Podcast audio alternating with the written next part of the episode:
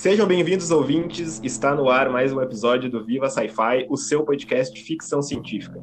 Eu sou o Thiago Meira e hoje, seguindo aqui no nosso especial de dezembro com os escritores e escritoras de ficção científica nacionais, eu tenho comigo a presença de Enéas Tavares. Enéas, muito obrigado por ter aceito o convite e se apresenta um pouco para o pessoal que ainda não te conhece. Olá, os ouvintes do Viva Sci-Fi. Olá, Tiago. Estou muito contente de estar aqui conversando com você sobre ficção científica, sobre steampunk, sobre projetos transmídia, entre outros temas que nós certamente vamos tratar nesses próximos minutos. Um grande prazer estar aqui, Tiago. Aproveito para te parabenizar pelo projeto e também para mandar um, um abraço a todos os ouvintes e desejar um bom bate-papo aí a respeito de ficção científica, esse gênero literário que nos fascina, que nos inquieta, que nos desafia é, e que nos agrada, obviamente. Ah, bacana, legal. E falando então né, de ficção científica, né? Falou que, que tanto no, que instiga a gente, né? Acho que realmente ficção científica é um dos gêneros, assim, para mim, pelo menos, que sempre uh, me instigou bastante. As, as provocações, assim, pra gente, né? Até a gente tava falando no, no, no bate-papo que eu com com o Fábio Fernandes, né? Ele tava, comentou um pouco do curso dele, né? Sobre questão científica no campo político, né? Tem todas essas questões, né? Eu queria saber, então, de ti, né? Quando que surge, assim, para ti, cara, se tu lembra, um, uh, esse interesse por, por, pela escrita, né? Em primeiro lugar, né? E como foi essa tua decisão, assim, de escrever sobre ficção científica, e steampunk, né? Que tu acaba escrevendo um pouco mais, né? É. Eu, eu tenho duas carreiras, né, Thiago? É uma, eu costumo brincar que é, é, praticamente uma vida dupla, né? Que é uma carreira diurna de professor, pesquisador na Universidade Federal de Santa Maria, no curso de letras, e uma carreira noturna e uma carreira de final de semana, que é essa carreira de, de escritor. As duas carreiras elas acabam se mesclando porque originalmente o, o que eu desejava desde a infância desde a adolescência era trabalhar com histórias, trabalhar com personagens. Né? É, então, fui alfabetizado com histórias em quadrinhos. No início da adolescência, descobri literatura fantástica. É, eu sou vítima, como muitos né, de, de, de, nós brasileiros, da literatura brasileira do ensino médio. Acho que depois a gente volta a esse ponto. Né? Eu cheguei no ensino médio adorando literatura e, de repente, encontro uma literatura que era muito difícil. Né? E uma literatura que mais me desmotivava a leitura do que me convidava, né? E aquilo me marcou. Eu acabei é, entrando no curso de letras de uma forma muito ingênua, achando que o curso de letras me ensinaria a ser um escritor. E rapidamente eu fui surpreendido né, pela, pelos meus eh, professores e, e professoras é, que o curso de letras não, não formava escritores, nem roteiristas, nem pessoas interessadas em criar histórias. O curso de letras forma professores que vão estudar e que vão ensinar literatura e pesquisadores, especialmente no caso de uma universidade pública que tinha um pós-graduação formado e tal. Né? É, isso, a princípio, me frustrou um pouco, Thiago, mas, ao mesmo tempo, eu também entendi que a formação como professor e como... ia auxiliar os meus planos de escrita. Né? Porque vida criativa é muito repertório, né? as coisas que a gente leu, as coisas que a gente conhece, as coisas que a gente quer debater. E, e, ter abraçado letras e a carreira acadêmica me ajudou a resolver um problema financeiro, confesso, né? Era um, uma angústia minha também, né? De, de ter um trabalho que pagasse as contas, que me desse uma, uma relativa tranquilidade financeira, é, para que eu pudesse depois me jogar então na, na escrita. Uh, eu acabei eu acabei indo parar na ficção científica um pouco por um acidente de percurso que diz respeito ao seguinte: eu sabia que eu queria escrever literatura, e eu sabia, Thiago, que eu queria escrever literatura popular, literatura que brincasse com quadrinhos, com literatura fantástica, com uh, suspense, horror, enfim, esses gêneros que formaram a minha sensibilidade. Passei a adolescência inteira lendo Annie Rice, Thomas Harris, Stephen King, Alan Moore, Neil Gaiman, é, e eu sabia que a minha literatura ela não seria a literatura dita né, séria, né, a literatura ensinada justamente nas escolas e na, e na, na universidade. É, e foi quando, abraçando meu primeiro trabalho, né, que foi a lição de anatomia, que originalmente era um romance policial, um romance de suspense, é, eu pensei como transformar essa história policial, que, que funciona numa certa medida, num romance fantástico. E aí vieram né, junto, o, de uma forma assim, muito interessante, o pacote assim, de um lado, a brincar com a literatura brasileira, né, em domínio público, uma coisa que Liga Extraordinária do Alan Moore e do Kevin O'Neill já faziam, né? Eu sempre adorei a Liga Extraordinária e eu fiquei me perguntando por que não fazer o mesmo com a nossa literatura brasileira, até como uma forma de reapresentar essa literatura para outras audiências. E de outro lado, o, a Liga também me trouxe o steampunk, né, que era uma coisa que eu já, eu já gostava muito, apesar de não conhecer o, o tema, né? É, eu já gostava em função da Liga, em função do James West, As Loucas Aventuras de James West, um filme que eu vi no cinema ainda na, na adolescência. É, além dessa estética né, vitoriana, século XIX, sempre muito charmosa, muito atraente, sociedades secretas, cientistas loucos, né? é, damas fatais, exploradores do oculto, mil coisas que nós que adoramos fantasia gostamos, né? E quando eu descobri o steampunk foi um, um, um amor assim profundo, né? Ele acabou formando então o cenário do lição de anatomia e foi a partir desse livro que uh, eu comecei a desenvolver o que se tornaria né, o universo uh, de Brasiliana Steampunk né? um, um, universo que é steampunk, que é retrofuturista, que brinca com o passado hipotético, né? numa reflexão com a tecnologia, aí eu vou ao encontro da tua pergunta também, né? É, o fascínio da, da, ficção científica está em várias instâncias, mas, mas no que a gente está tratando aqui, de nos mostrar uma possibilidade tecnológica que se apresenta como solução, que se apresenta como benefício, que se apresenta como um avanço mas que ao mesmo tempo se mostra como uma armadilha. Né? Nossa, é uma das tragédias da, da, da espécie humana e da dita né, evolução tecnológica. Né? Nós criamos ferramentas para nos ajudar e ao mesmo tempo essas ferramentas nos aprisionam, elas nos destroçam, elas nos limitam. Né? É, olha a, caixa de maravilhas que são os dispositivos móveis hoje, e ao mesmo tempo a prisão simbólica, conceitual e digital que todos nós nos encontramos. Né? E a ficção científica é um prato cheio para tratar disso. O steampunk, particularmente, trata desse, desses problemas da tecnologia, mas ao mesmo tempo com um olhar né, de como o passado poderia ter sido. Então tem um revisionismo histórico que também nos interessa muito, né, especialmente nós brasileiros que não temos uma memória né, é, de quem nós fomos, de quem nós somos. Né? Então, é, eu vou ao encontro desse, desse gênero de ficção científica com muita alegria.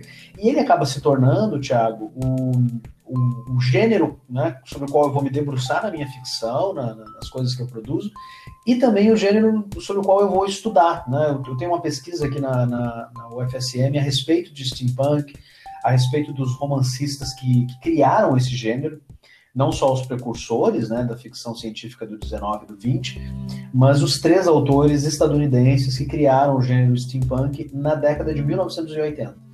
Então tem uma pesquisa também em curso de entender a, a criação desse gênero, o que acontece nele nas décadas de 80, 90 eh, e anos 2000 e como que esse gênero chega no Brasil, né, a partir de 2008 e 2009 com a publicação das primeiras duas eh, antologias steampunk é, que é o, o, steampunk da editora Tarja e o, o vaporpunk da editora Draco. Então, enfim, né, é um tema que acaba fascinando e, de novo, né, aproximando o professor e a sua carreira diurna do escritor e da sua produção noturna.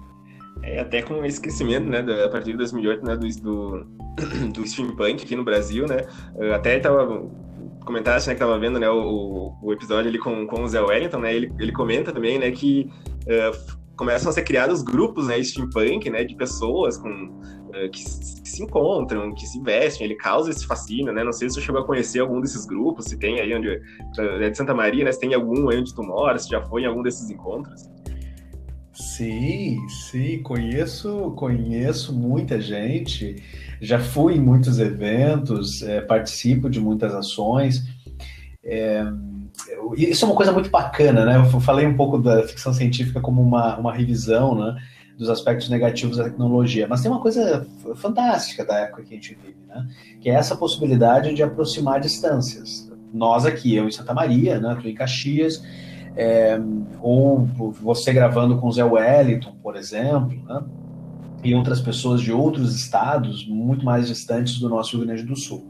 No caso do steampunk, o steampunk ele, ele, ele abraça isso, ele abraça a tecnologia, é um movimento que também usa a internet né, para aproximar pessoas. É, e, e no, caso, no caso do steampunk no Brasil, surge, né, antes mesmo dessas publicações que eu citei, o Conselho Steampunk, que é uma organização sem né, é, fins lucrativos, é uma organização de fãs, de admiradores do gênero, que foi formada por dois amigos que a princípio não se conheciam presencialmente, eles se conheciam só pela internet, um carioca, Bruno Ascioli, e um paulistano, Raul Cândido, junto de um outro paulistano, que é o Carl Felipe, e esses três sujeitos criaram né, essa, é, esse grupo, enfim, essa camarilha, né, essa, essa agremiação, para produzir eventos, organizar livros, é, organizar ações ao redor do steampunk. A partir do conselho steampunk se formam lojas, né, eles brincam com a nomenclatura é, do, do, da maçonaria, né? Uhum.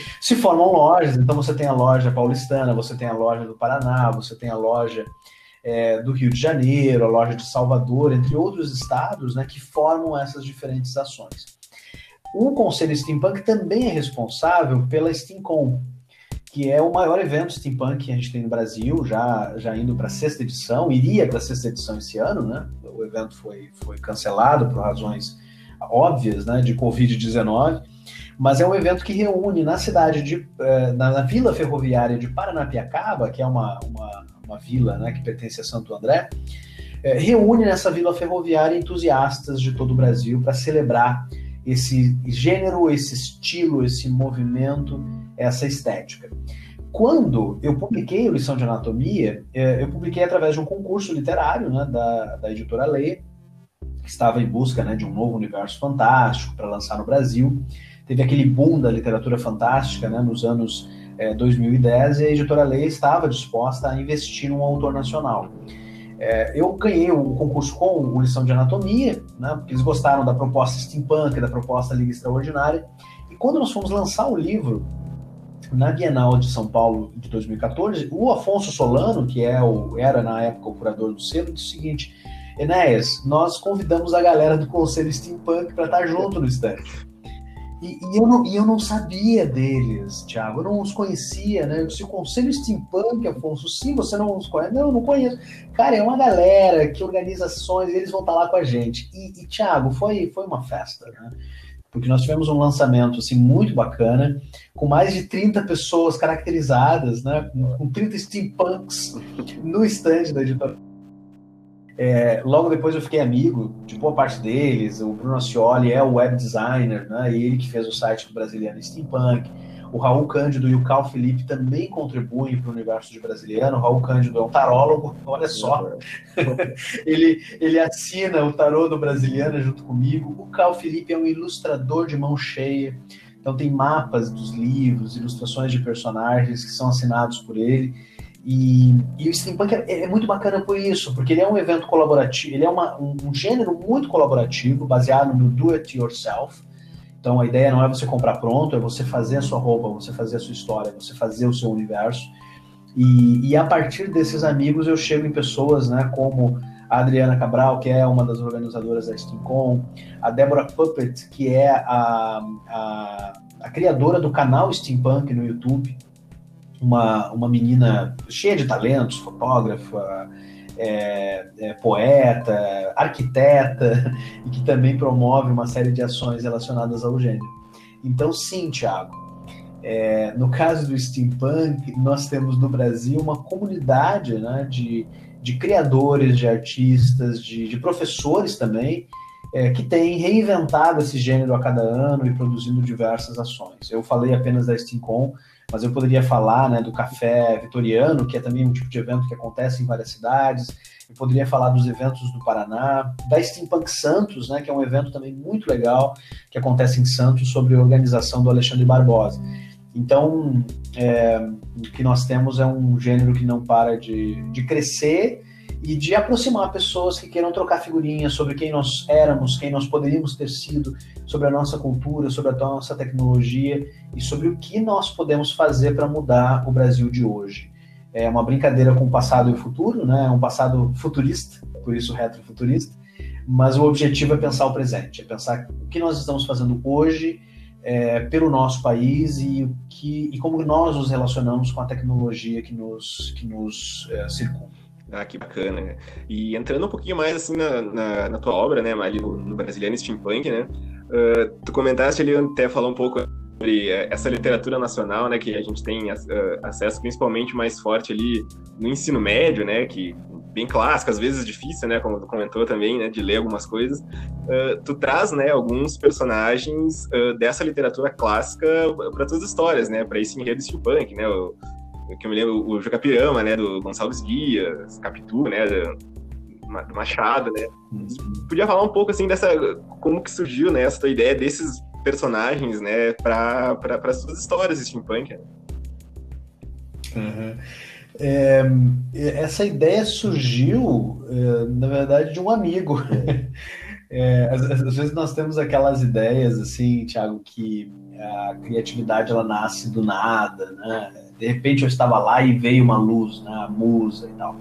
E na verdade não, né? Tudo que a gente faz nasce de, do, do, encontro de duas coisas, né? Da intersecção entre as nossas referências de leitura, de, de livros, quadrinhos, de filmes que assistimos, jogos, entre outras, é, entre outra, entre outros conteúdos que a gente consome. E do outro lado, as experiências pessoais, né? os nossos afetos, as nossas desilusões, né? as tristezas que a gente traz na vida. E desse encontro, entre tudo aquilo que a gente viveu e daquilo que a gente consumiu, as ideias surgem. Né?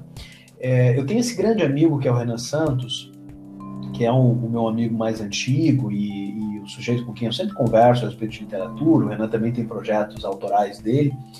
E, e lá por 2012, nós estávamos numa madrugada, né, conversando sobre Alan Moore e tal. Nós dois adoramos a obra do Bruxo, né, de Northampton. E o, e o Renan disse o seguinte: ele disse, como eu queria fazer uma Liga Extraordinária Brasileira mas eu só não faço porque eu não, eu não conheço tão bem literatura brasileira assim. e eu, eu olhei para ele e eu disse, cara, eu conheço literatura brasileira assim, afinal sou professor. Eu posso fazer a Liga Extraordinária Brasileira.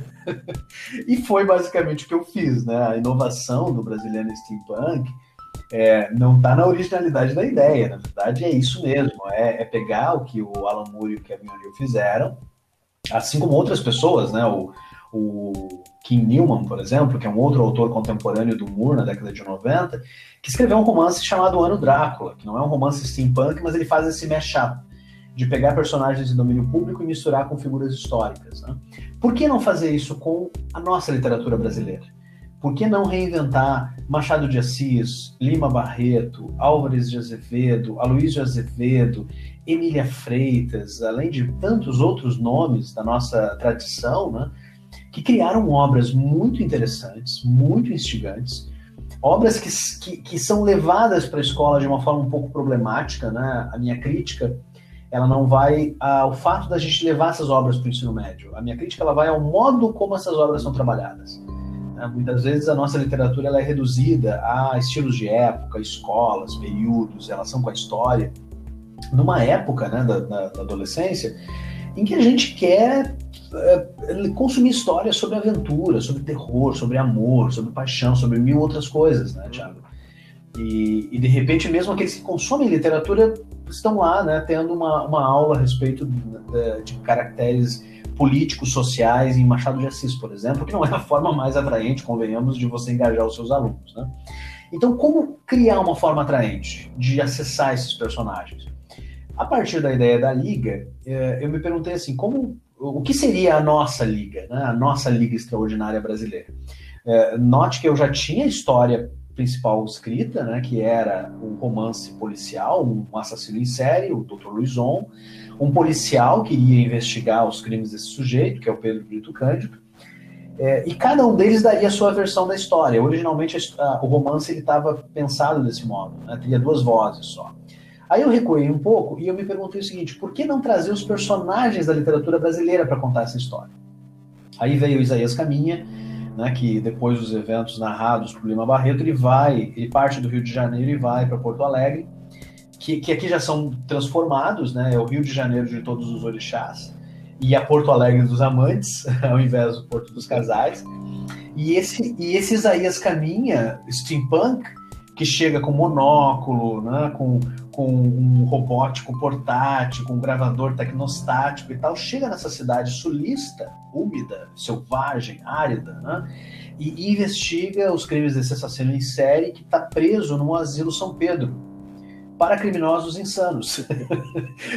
Porque se Gotham City tem o Asilo Arkham, Porto Alegre também pode ter né, o, seu, o seu sanatório, né? Que, que está sob a direção óbvia né, de Simão Bacamarte, do alienista. Né? Só poderia ser ele, né? Você só pode deixar um hospício sendo uh, dirigido por outro, por outro maluco, né?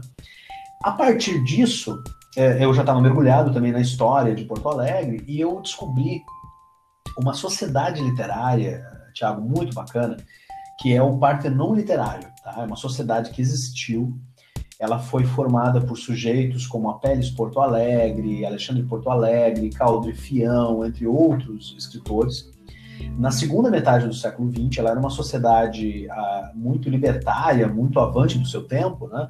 é, defendia o direito do, da, da, das mulheres, o, a abolição da escravatura, a educação dos, dos menos favorecidos. E, e, ali eu tive ali eu encontrei a minha sociedade secreta, né? Que ao invés de ser a, a, o Partenon literário seria o Partenon místico, que seria essa sociedade secreta formada pelos heróis da literatura brasileira, Vitória Cauã do Inglês de Souza, o Sérgio e o Bento do Ateneu de Raul Pompeia, o Dr. Benignos, que é o nosso primeiro personagem de ficção científica, é, do Emílio é, Zaluar, entre vários outros personagens que circundam, então, finalmente, os crimes do Luizon. É, de uma forma resumida, eu poderia falar mais umas cinco horas a respeito, tá, Tiago? Mas de uma forma resumida, é, essa ideia de trazer os personagens da literatura brasileira, ela vem nessa direção, né? Para preencher o um mundo steampunk, para tentar uma forma diferente da gente se conectar e acessar a nossa literatura. É, e tocou num assunto que, que eu acho muito uh, importante, né? Eu, uh, eu sou aí um, um, um, futuro, pretendo, né? Um futuro estudante de letras também, né? Eu cursei o, eu, o curso de História dois anos e meio, e depois agora eu tive essa epifania de mudar para letras, assim, porque realmente a literatura, para mim, uh, convive comigo há muitos anos já trabalhei por muito tempo numa livraria, foram sete, oito anos numa livraria, então rodeado por livros, né? E eu gosto muito da literatura nacional, eu, eu, eu acho ela fantástica e acho que comentou sobre o, um erro de abordagem, assim, às vezes na escola, né? Eu, eu saí do ensino médio faz uns, passou uns 10 anos já, mais ou menos, e eu tenho muitos amigos que falam que não gostam por causa, talvez, dessa obrigatoriedade, às vezes, até de ler alguma obra, né? E às vezes umas obras difíceis, né? E com o tempo eu fui vendo, ultimamente, agora, existem obras tão grandiosas, né, nacionais, uns que me marcaram muito ultimamente, o, Noites da Taverna, né, ninguém nunca na escola me comentou que era um romance gótico, né, pra mim era uma... Era, era algo, era algo assim, ah, aquela literatura pesada, difícil de ler, palavras difíceis, mas, cara, é, um, é uma história incrível. O próprio agora a Moreninha, por exemplo, que é um livro um pouco mais difícil de leitura, mas é um livro com diálogos engraçadíssimos, é um livro que te faz rir, sabe? e, cara, quem, quem que, que leu e gostou da Moreninha na época? Então, abordagem, às vezes, eu acho que é. E, e, e essa obra que tu comentou, né, de colocar esses personagens no steampunk, na ficção científica, até ajuda a resgatar esses, esses personagens originais também, né, para um grande público ir atrás, né? Exato. Exatamente. Esse é, o, esse é um dos, dos objetivos assim, do trabalho que, que nós temos feito. A gente tem algumas ações escolares que nós já estamos efetuando, Tiago. É, tem uma, um, uma das, das novidades do próximo ano, é uma caixa, né, que ela vai ter todos os livros do Brasiliana, vai ter RPG, vai ter jogo de carta, é, vai ter quadrinhos, é, vai ter acesso né, ao, ao, a todo vapor, a nossa série audiovisual. É, e essa caixa ela vai, vai ser doada para as escolas, né, as escolas públicas especialmente, é, através de é, a, através da comercialização de escolas privadas e também do apoio de empresas, né? Então a gente já está agora para fevereiro a gente já vai começar a entregar as primeiras unidades dessas caixas aqui nas escolas de Santa Maria e região. E a ideia é a gente expandir isso para outros lugares. Né? Imagina, Thiago, se nós no ensino médio tivéssemos uma caixa como essa na nossa biblioteca, né? convidando não só a leitura de uma obra fantástica, mas a leitura de quadrinhos, o jogo de cartas, que é para os anos finais do ensino fundamental, o RPG, que é uma coisa mais para o ensino médio certamente a nossa relação com a literatura brasileira teria sido mais positiva e mais alegre, e talvez não tão traumática. Nossa, total. Nossa, muito legal essa ideia dessa caixa das escolas. Nossa, vai ser um, realmente um, de, um, de grande valor, né? Falando um pouco então, desses, uh, desses pro, produtos transmídias, né, que vocês têm produzido, né, né, Nes? Uh, se pudesse falar um pouquinho, tu, tu falou, né, da, da, do Ator do Vapor, né, a série que foi produzida, né, para a TV junto com o Felipe Reis, né? Uh, pudesse falar um pouco do processo de adaptar, né, da literatura para outras mídias, né? Como que foi essa experiência para ti? Já teve alguma outra experiência com audiovisual? Se foi a primeira vez, né? Quando, quando o livro saiu, a lição de anatomia, é, dentro, num período de um ano eu fui, eu fui contatado por duas produtoras, uma de São Paulo e outra de Porto Alegre. E, e o contato ele é o contato tradicional, né, de audiovisual, que é assim, olha, é, nós gostamos do teu livro, acho que a gente pode desenvolver uma história. Quem sabe a gente faz uma primeira abordagem, que você apresenta um roteiro. Se a gente gostar do roteiro, a gente é, pode avaliar a, a, compra dos direitos do livro e, e, futuramente, se a gente conseguir o valor para produzir o filme, há um acerto financeiro também. É aquela velha, é, aquela velha história, né, de você escreve aí e aí se a gente conseguir o dinheiro para produzir, a gente faz. Obviamente, essa, essas duas, é, esses dois contatos não levaram a lugar nenhum, né, por N razões.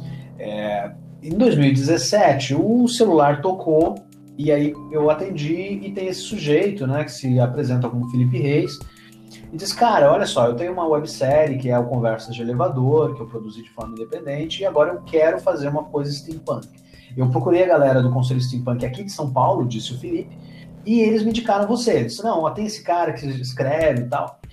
E conversa vai, conversa vem. O que, que o Felipe disse? A abordagem dele foi diferente. Ele disse assim, ó, é, esse é um projeto que eu tenho uma grana da, da, da, produtora, mas é uma grana assim muito, muito. Uh, assim, não é uma grana tão alta para a gente fazer uma grande produção, mas é uma grana que vai, vai dar conta né, dos, das despesas mínimas e nós vamos produzir de qualquer jeito.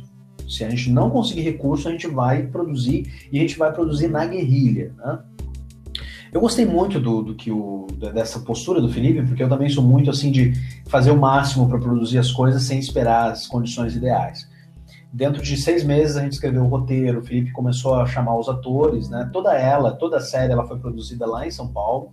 E aí nós entramos numa palavrinha que tu usaste, Thiago, que eu vou usar, que eu vou retomá-la para a gente entender o steampunk, o, o, o steampunk enquanto uma narrativa transmídia, tá? Pelo menos no modo como a gente faz no brasileiro.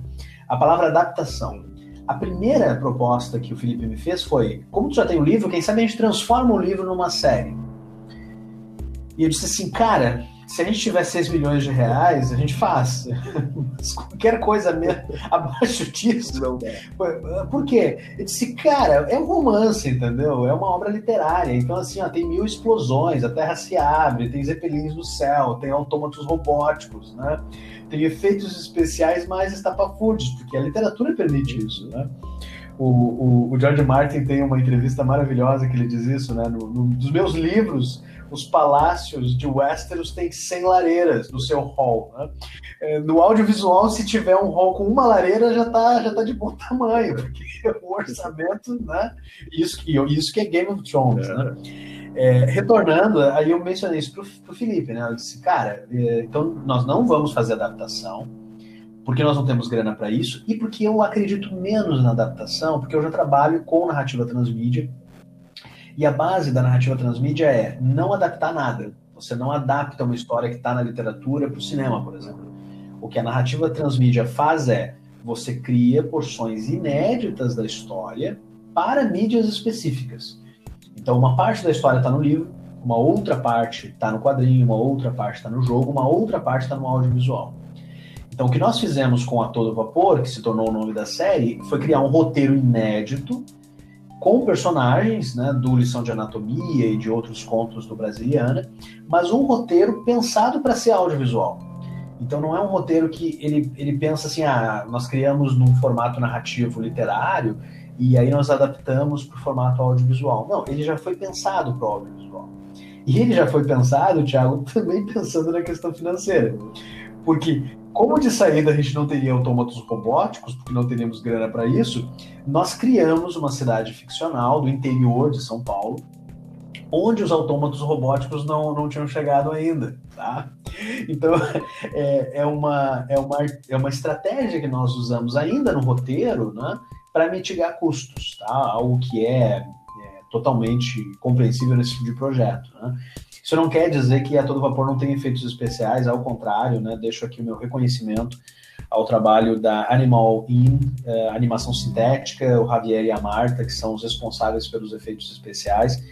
É, o Felipe Reis conseguiu, mesmo sendo um projeto independente, reunir profissionais absolutamente gabaritados que trabalharam na trilha sonora, nos efeitos especiais, na colorização, na edição, é, na própria produção, né, o que envolve mais de 100 pessoas entre elenco, é, o diretor de fotografia, os continuistas, assistente de direção, é, é, direção de arte, entre vários outros profissionais aí que estiveram, que estiveram conosco. Né? Contando também, é, Thiago, com o Conselho Steampunk, né? porque o Conselho Steampunk também está lá. Poxa, como é que vocês conseguiram fazer aqueles props e aquela, aqueles figurinos? Conselho Steampunk. É. Né? Tem vários, vários integrantes do Conselho Steampunk que, que possibilitaram né, a feitura da série que tornaram aí a todo vapor esse projeto que acabou começando como websérie, se tornou série e hoje, né, graças à, à distribuição da O2 Play, está aí no, na Amazon Prime Video. Ah, que bacana. E falando então uh, do Partenon Místico, né, o livro que tu tá lançou pela pela Dark Side, né, pela editora Dark Side, uh, ele tem, né, esses outros uh, produtos transmídias que tu comentaste, né? Tu vai falar um pouquinho dele, um pouquinho da do o Partenon Místico, ele é o digamos o início, né, do, dos heróis do brasileiro steampunk, né? Exato, exatamente. Ele é um, ele é um prequel, né? Ele é uma prequela, né? Do, do de todo, de todo o resto que, do, do, universo. Ele é um romance que já foi pensado inicialmente como um romance transmídia, né? O que que isso significa? Você tem duas experiências, Thiago. Você tem uma experiência mais tradicional, que é a experiência da leitura do livro. Então você senta ali, você né, abre o livro e você vai da página 1 à página 360 e você tem uma história contada, início, meio e fim, né? e você pode é, terminar a sua experiência ali. Se você quiser mais, se você quiser uma experiência que amplie, que detalhe, que enriqueça a experiência narrativa literária, você vai pegar o seu celular, né, o, seu, o seu secretário robótico, você vai pegar o seu celular, você vai projetar né, o seu celular no QR Code que tem no final do livro, e com aquele QR Code, o celular acessa uma seção do site de Brasiliana Steampunk, em que você tem páginas perdidas, capítulos inéditos, ficha de personagem, quadrinhos, audiodramas, o tarô do Brasiliana, entre outras surpresas que nós preparamos aí para os leitores do, do Partenon Místico. Né? O que é bacana dessa experiência, viu, Thiago, é que ela coloca o leitor no controle da ordem da leitura, né? Então você pode seguir a ordem do livro, por exemplo, ah, eu vou pegar aqui uma, uma informação, uma página arrancada, né, que é mencionada no livro. É, e eu vou seguir essa sequência ou não. Eu vou começar primeiro com os audiodramas, eu vou primeiro para os quadrinhos, enfim. O bacana do transmídia também é que a base dele é a interatividade, né? É, então, isso coloca o leitor e o espectador no, no comando dessa experiência, o que é uma, uma experimentação muito interessante. Né? Vamos ver o que, que os leitores vão achar. Né? Os, os, os primeiros exemplares do Partenon Místico estão chegando nessa semana na casa dos leitores. A pré-venda foi em novembro e os, o livro está sendo lançado agora. É, e eu estou muito curioso, estou muito curioso para ver se a galera vai curtir, se vai é, criticar, se vai ignorar, enfim, né? É, é, é mais uma experimentação, né? E uma experimentação tecnológica é, produzida num gênero de ficção científica, o que, o que é perfeito, né? Para para a gente se jogar enquanto uma tentativa de produzir algo diferente aqui no nosso, no nosso mercado literário. Nossa, que legal, é uma riqueza de material, tava dando uma olhada no site, realmente assim, muito legal, mesmo legal que a Darkside embarcando nessa, né, a Darkside tem, tem inovado bastante, né. Exato, exato. Eu, eu sou eu sou suspeito para falar, viu, Thiago, porque é, a gente tem muito assim, tem, tem estereótipos de mercado, né? o estereótipo de mercado é o escritor falando mal da editora, é. né?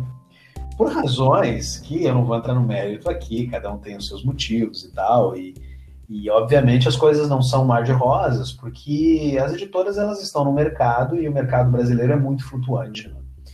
É, mas eu tenho a, a, felicidade de, até hoje, ter trabalhado e continuar trabalhando com editoras que são grandes parceiras. Né?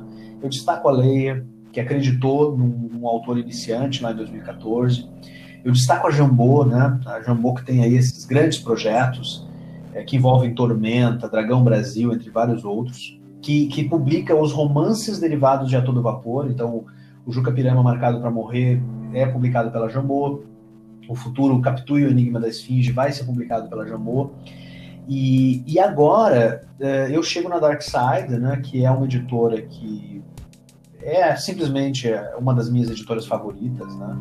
Eu acho que eles repensaram o mercado, eles repensaram um modelo de negócios, eles trouxeram a valorização do objeto livro para o nosso mercado. Né? Hoje você tem edições em capa dura em várias editoras, porque a Dark Side começou a investir desse modo. Né? Claro, havia outras editoras também com edições é, especiais, a Kozak Naif, né, por exemplo. Mas a Dark Side vem como uma editora de terror e de fantasia. Né? E, e eles acreditaram no projeto, eles amaram a ideia do romance transmídia. Eu estou muito empolgado de trabalhar com eles nesse, nesse livro e, e de ter expectativa de que Brasiliano Steampunk hoje né, esteja na Dark Side. Né? Originalmente estava na Leia, a Leia pelas flutuações do mercado, acabou fechando o selo de fantasia. O Partenon havia sido inicialmente escrito para a editora Lei, eles chegaram a começar a trabalhar no livro, até que eles tiveram que engavetar, né, depois que uh, essa decisão, enfim, né, de, de fechar o selo fantástico acabou sendo tomada. Uh, e aí teve aquele momento, né, Thiago, de bater na porta das editoras. Né? O Partenon uh, teve várias editoras que avaliaram, gostaram, é, mas é, acabaram dizendo não por outras razões que não vê o caso, até que por uma série de coincidências fortuitas e felizes é, o romance chegou na Dark Side. Então tô, tô, bem empolgado com isso, a capa tá maravilhosa né? e aqueles que quiserem acessar aí tanto no site da Dark Side quanto no brasiliana steampunk.com.br vão poder ter uma ideia do que a gente está esperando e preparando para os leitores. Bacana falando um pouco agora uh, um, um, das considerações finais, quase, né? Tem essa questão que a gente estava falando antes, não sei, talvez o pessoal tenha notado um pouco o nosso sotaque, né? nosso sotaque aqui do, do Rio Grande do Sul, né? E... Eu não tenho sotaque, viu, Thiago? Apenas você. A bem, né? essa questão de, de regionalidade que é muito legal, que tem sido abordado por tantos outros escritores e escritoras, né? Tem o próprio Zé, né? Ele tá lançando, né, o, o, um quadrinho, né, de Luzia Homem, né, que é uma adaptação do, do Domingos Olímpio, né, um escritor cearense. Tu tem o trabalho também da Samela Hidalgo, né, a, que é ex-devir agora, né, que, que tem o Norte em quadrinhos, né, que focando no, em escritores do Norte, quadrinistas, coloristas do Norte, e a gente falou muito no programa com o Zé sobre essa questão da como seria bacana né, essas regionalidades serem trazidas para fora dos seus eixos, né? E tu faz isso também, né? Tu tira um pouco, né, da ficção científica do, desse Rio São Paulo, né, e traz ela para Porto Alegre, né, nas suas obras, né? É. é. Isso tem um pouco a ver, viu, Tiago, com o que eu mencionei antes dessa falta de memória, né? Dessa falta de perspectiva histórica, da, da, falta, da ausência que a gente tem de conhecer o nosso país, não só a nossa história, mas a nossa geografia. Né? É, há um, uma centralidade do eixo Rio-São Paulo, que não é uma, uma centralidade teoria da conspiração, é uma centralidade porque é, são as duas capitais que reúnem o maior número de editoras e, e também de produções culturais. Né? Mas sim, está na hora da gente começar a explorar outros espaços também. Né? Eu adoro o Rio e adoro São Paulo, exploro São Paulo em A Todo Vapor, exploro o Rio de Janeiro numa outra série né, que, eu, que eu desenvolvo com dois parceiros aqui de Santa Maria, o Aze Cordenons e Annie Kelly, é, numa série chamada Guanabara Real, publicada pela editora VEC. É uma série que se passa no Rio de Janeiro steampunk, que também ajuda a ampliar e a mapear um pouco essas outras versões das nossas cidades. Mas por que não ter uma steampunk, é, uma, uma releitura steampunk de Curitiba, por exemplo, ou de Salvador, ou de Manaus, ou de Porto Alegre? Originalmente, o Lição de Anatomia se passa em Porto Alegre por uma questão muito simples, viu, Thiago? Era a cidade que eu conhecia. É, antes do concurso da Leia, eu, eu volta e meia conto essa história, né? Eu submeti o Lição de Anatomia, a proposta do, do livro, para duas editoras, né? Uma não respondeu e a que me respondeu gostou do livro e disse: Olha, eu acho que a gente pode fazer. é, nós podemos publicar, mas o, o, o romance ele tem um problema, a proposta tem um problema, que é o fato de se passar em Porto Alegre. É, então, assim, se tu estiver disposto a mudar para São Paulo ou Rio de Janeiro, a gente faz o livro. E eu agradeci, né?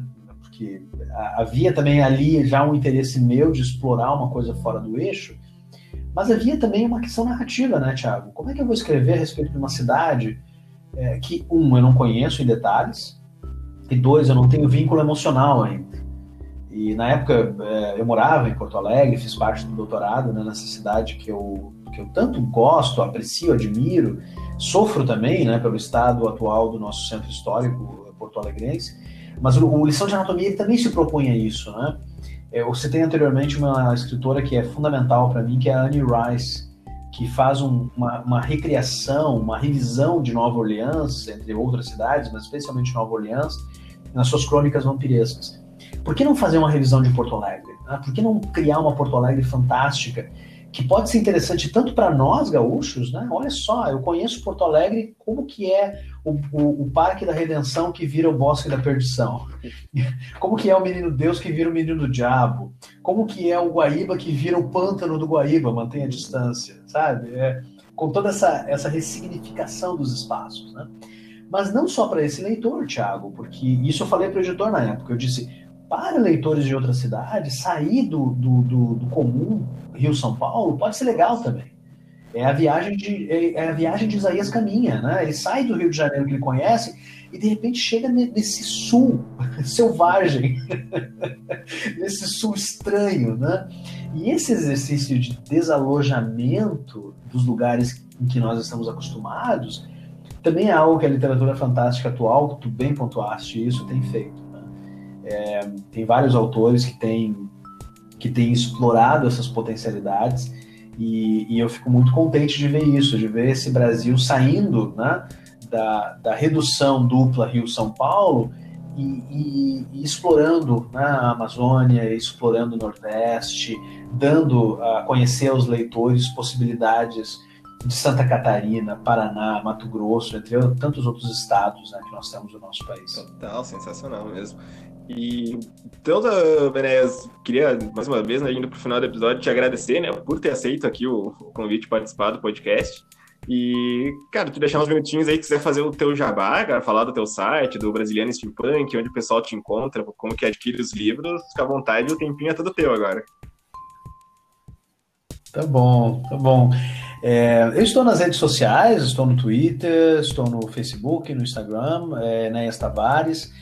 É, no caso do Twitter e do, do Instagram, Enéas uh, underline Tavares, mas é fácil aí de me encontrar. Eu tenho dois sites que reúnem aquilo que eu faço, enéastavares.com.br, é, onde tem os outros projetos também, outros projetos de quadrinhos, é, os projetos de, de, de, de crítica, é, os projetos do professor, além do escritor. E tem o site oficial da série, que é brasilianosteampunk.com.br. Na semana anterior, Thiago, o Felipe Reis lançou o site de A Todo Vapor, que é atodovapor.art. Então fica a indicação aqui também, né? No, em todos esses sites tem informações sobre uh, o nosso trabalho, onde nos encontrarmos, os links para as redes, os links de compra também para quem quiser, né? tanto assistir a todo vapor, como também adquirir os livros, os quadrinhos, os jogos, enfim, tá? Todos esses passos vocês vocês nos encontram. É, eu estou sempre à disposição nas redes sociais, estou sempre é, à disposição para a gente bater papo, conversar. É, eu recebo muita mensagem assim de escritores e escritoras né, que estão começando a, a carreira criativa né, e, e, e me perguntam por dicas, por sugestões. Eu ainda me considero, Thiago, com seis anos de carreira, ainda um escritor iniciante, seis anos é pouco tempo, né? É, mas fico muito feliz em poder, na medida do possível, é, dar sugestões, enfim, né? Estou à disposição aqui também para isso, tá? Eu finalizo agradecendo o convite, Tiago, para participar do, do Viva Sci-Fi. Foi um prazer essa, é, essa hora de conversa contigo, esses, esses 30, 40 minutos. E desejo tanto a ti como aos ouvintes do podcast que é, vocês tenham um, um, bom final de 2020. Nós estamos né, gravando isso em meados de dezembro e um bom 2021. É, o 2020 foi um cenário distópico. Né? Nós é, estamos vivendo um dos piores cenários, a meu ver, que a ficção científica e a ficção distópica poderia propor, em termos sociais, em termos pandêmicos, em termos educacionais, em termos políticos. Então, resistir, sobreviver, viver em 2020, pelo visto em 2021, é, é, continuará sendo um desafio. E para isso a gente precisa de força, a gente precisa de energia, a gente precisa de fôlego. Nada melhor, Thiago, do que a ficção para nos dar isso, né? para nos dar heróis, para nos dar fontes de inspiração, para nos dar uh, fontes de reflexão. Então, o desejo que eu gostaria de, de deixar a todos os ouvintes é que a gente tenha muitas histórias pela frente, histórias que envolvam mundos fantásticos, mundos não fantásticos, mas reinventados através da ficção e através da fantasia. Fica o convite para conhecer é, esse Brasil retrofuturista, né, de brasiliano steampunk, é, um Brasil bem diferente daquele que a gente está acostumado, mas que ao mesmo tempo apresenta boa parte dos desafios né, que nós enfrentamos a cada dia. Um abraço carinhoso a todos vocês. Valeu, Enéas. Pode deixar que o pessoal aí que pegou as indicações aí do Enéas, os, os links aí dos sites que, que, ele comentou vão estar todos aqui no post do, do podcast também. Vocês podem uh, acessar eles ali mais rapidamente. E compartilhem o episódio, né, pessoal, para o steampunk, para ficção científica, né, para o sci-fi em geral chegar mais longe sempre, né, com os nossos escritores nacionais também. A gente vai ficando por aqui essa semana, pessoal. Até a próxima e lembrem-se, assistam sci-fi, leiam sci-fi e vivam sci-fi. Valeu!